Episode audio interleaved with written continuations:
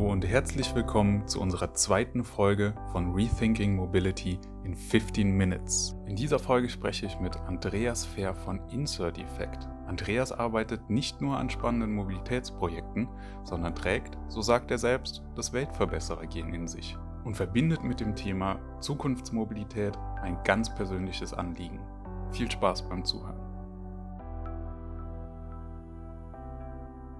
Hi, Andreas, herzlich willkommen. Schön, dass du da bist. Ja, danke, Alexander, für die Einladung. Freut mich auch sehr. Ja, sehr gerne. Wir treffen uns hier im Rahmen des Diversity Festivals in Hamburg zu einem kurzen Interview. Ähm, du bist, das sagst du uns am besten Lead selbst. Mobility Experience Designer bei der Firma Insert Effect. Wir Cool. sind eine kleine Digital-Company. Wir machen Software für die neue Mobilität. Kannst du uns das ein bisschen genauer erklären? Was, wie, wie können wir uns das vorstellen? Also ich versuche, ähm, die Schnittstelle zwischen der digitalen Mobilität und den analogen Mobilitätsservices zu gestalten und zu gucken, wie sind die Übergänge, wie findet man sich im öffentlichen Raum zurecht, wie kommt man dahin, wie ist die Interaktion zwischen dem digitalen Gerät und dem analogen Mobilitätsgerät, wie zum Beispiel beim Bikesharing oder Carsharing.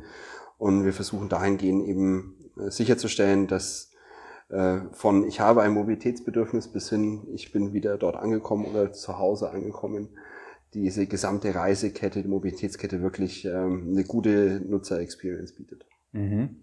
Gibt es irgendwas Spezielles, an dem ihr gerade arbeitet? Ich, oder lass mich die Frage mal so formulieren. An welchen Lösungen für welche Probleme arbeitet ihr gerade? Okay, also wir arbeiten aktuell mit großer Freude und äh, sehr Intensität ähm, an dem Thema Mobility as a Service. Mobilität ohne eigenes Auto ähm, zu organisieren. Mhm. Wir ähm, machen da eine Mars-App für die Mainzer Mobilität, die Mhm. gerade äh, gelauncht worden ist und sukzessive zu einer Mars-App ausgebaut wird. Das andere Thema ist auch in Mainz und Wiesbaden ein Bike-Sharing-System, was wir mit aufgebaut haben, beziehungsweise die App dafür gebaut haben. Mhm.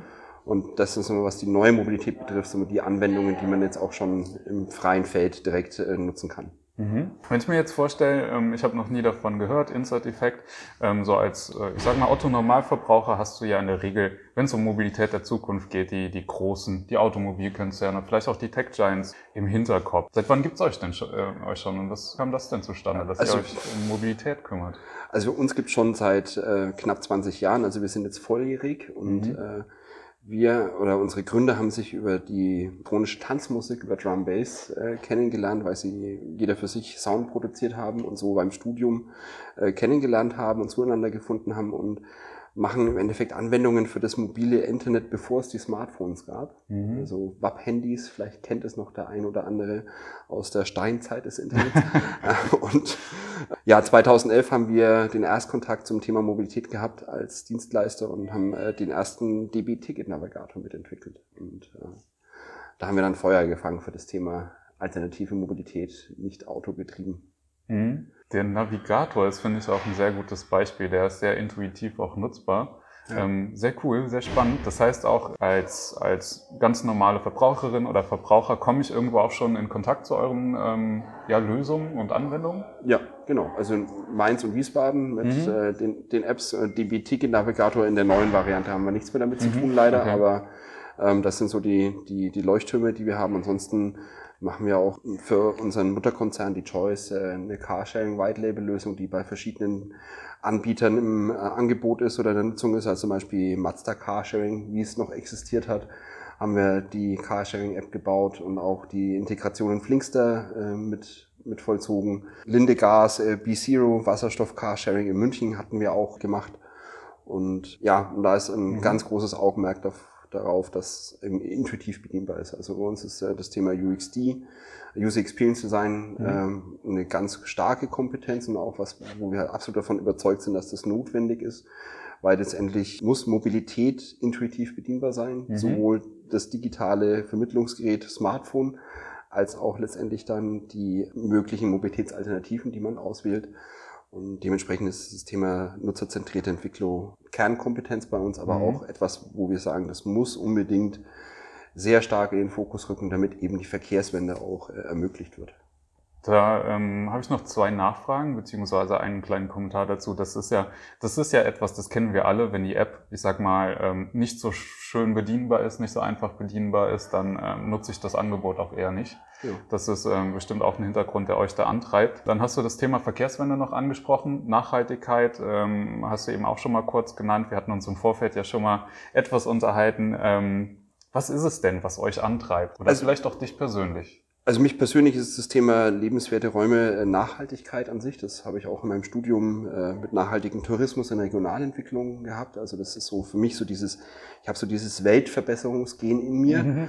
Und das war auch letztlich das, was mich äh, zu Insert Effect gezogen hat, weil ich das Gespür gehabt habe, auch vermittelt bekommen habe, dass wir auf einer Mission unterwegs sind, weil wir wollen mit unserer Software, mit unseren Dienstleistungen eigentlich einen Beitrag dazu leisten, dass wir wieder nachhaltigere Lebensräume haben, die nicht mehr autodominiert sind, sondern dass wir eben Lebensräume gestalten, wo äh, alle sich äh, sicher bewegen können und ähm, auch barrierefrei bewegen können. Mhm. Und das ist eben auch unsere Vision, die wir haben, dass mit dem, was wir tun, eben Städte nachhaltiger gestalten, auch ähm, Leben auf dem Land wieder attraktiver machen und eben so einen Beitrag leisten eben zu der Veränderung. Und zum Thema Verkehrswende, wie gesagt, das ist dieser Schlüssel, weil wir sagen, das Handy liegt näher als der Autoschlüssel.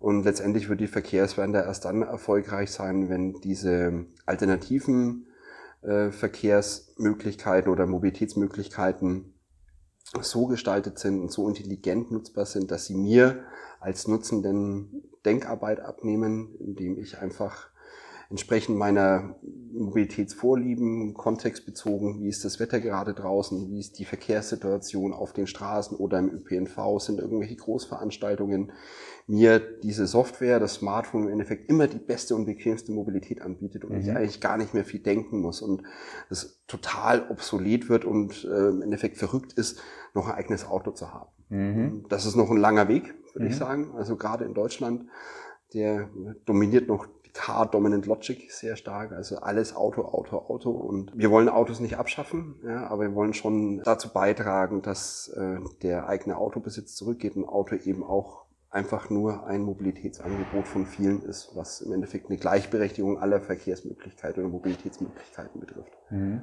Das ist eine wunderschöne Vision, die ihr da habt. Du hast ja jetzt auch schon so ein wenig die, sagen wir in Anführungsstrichen, ideale Zukunft beziehungsweise Zukunftsmobilität ähm, skizziert. Kannst du uns das auch irgendwo an einem konkreten Beispiel oder sowas festmachen? Wenn du, stell einen eigenen Weg von dir vor. Wie, wie müsste der für dich im idealsten Fall aussehen? Ich brauche eigentlich nur aus meiner Haustür rausgehen, im mhm. in meinem Wohnquartier mhm. und einfach sehen, wie viel Blech da, wie viel tote Fläche da mhm. brach liegt, was eigentlich Lebensraum sein könnte für viele. Das heißt, ähm, der, der, es ist unabdingbar, dass wir die, das Thema Raum gerade in den Ballungszentren in Städten neu denken müssen. Äh, und ich möchte eigentlich, ich bin jetzt seit vier Jahren Papa, ich möchte eigentlich keine Angst haben, wenn mein Kind aus der Haustür rausgeht, dass es irgendwie überfahren wird von einem Lastwagen oder einem Auto. Mhm. Das heißt, der Raum muss eigentlich so gestaltet sein, dass mein Kind sich äh, auf seinem Roller, auf seinem Fahrrad äh, so frei und sicher bewegen kann und auch Fußgänger, ältere Menschen ohne Hindernisse und ohne äh, ungutes Gefühl sich im Stadtraum bewegen können und dass es wieder mehr Lebensraum wird und nicht äh, toter Blechraum. Mhm. Und das ist so, ja, das was das, das größte Veränderungspotenzial, was wir haben. Mhm. Dass wir wesentlich weniger, dass wir Flächen reduzieren und dass wir diese Veränderung so attraktiv gestalten, dass diejenigen, die heute noch sagen, ich kann ohne eigenes Auto mich nicht frei bewegen, ähm, eigentlich vom Gegenteil überzeugt sind. Und mhm. da ist ein Schlüssel für mich ganz eben dieses Erleben ja, mhm. und das möglich machen, was wir jetzt auch beim Diversity Festival, auch bei der ITS hier in Hamburg schön sehen. Das sind diese Pilotprojekte, diese neue Mobilität, diese Verkehrswende für alle erlebbar machen, weil erst, wenn ich es erlebe, kann ich wirklich für mich abschätzen, ist es was? Welche Möglichkeiten bieten sich für mich als Person, als, mhm. als ähm, Angestellter, als Mitarbeiter vom Unternehmen, mhm. der viel unterwegs ist oder so, ist es vielleicht nicht viel geiler, äh, sich mit anderen Mobilitätsformen fortzubewegen, als mit so einer Blechkiste, die eigentlich nur rumsteht. Mhm. Das ist eine schöne Perspektive. Wir in dieser, ich sag mal, Smart Mobility Blase, wir haben die Perspektive schon entwickelt. Ähm, da würde ich alle ja, Hörerinnen und Hörer auch mal aufrufen, gerade wenn ihr in Städten lebt Geht mal aus der Haustür raus und schaut euch einfach mal an, wie viel PKWs dort stehen. Man hat schnell das Gefühl, man lebt auf einem Parkplatz oder in einem Autohaus. Definitiv. So ja. sehe ich es mittlerweile auch.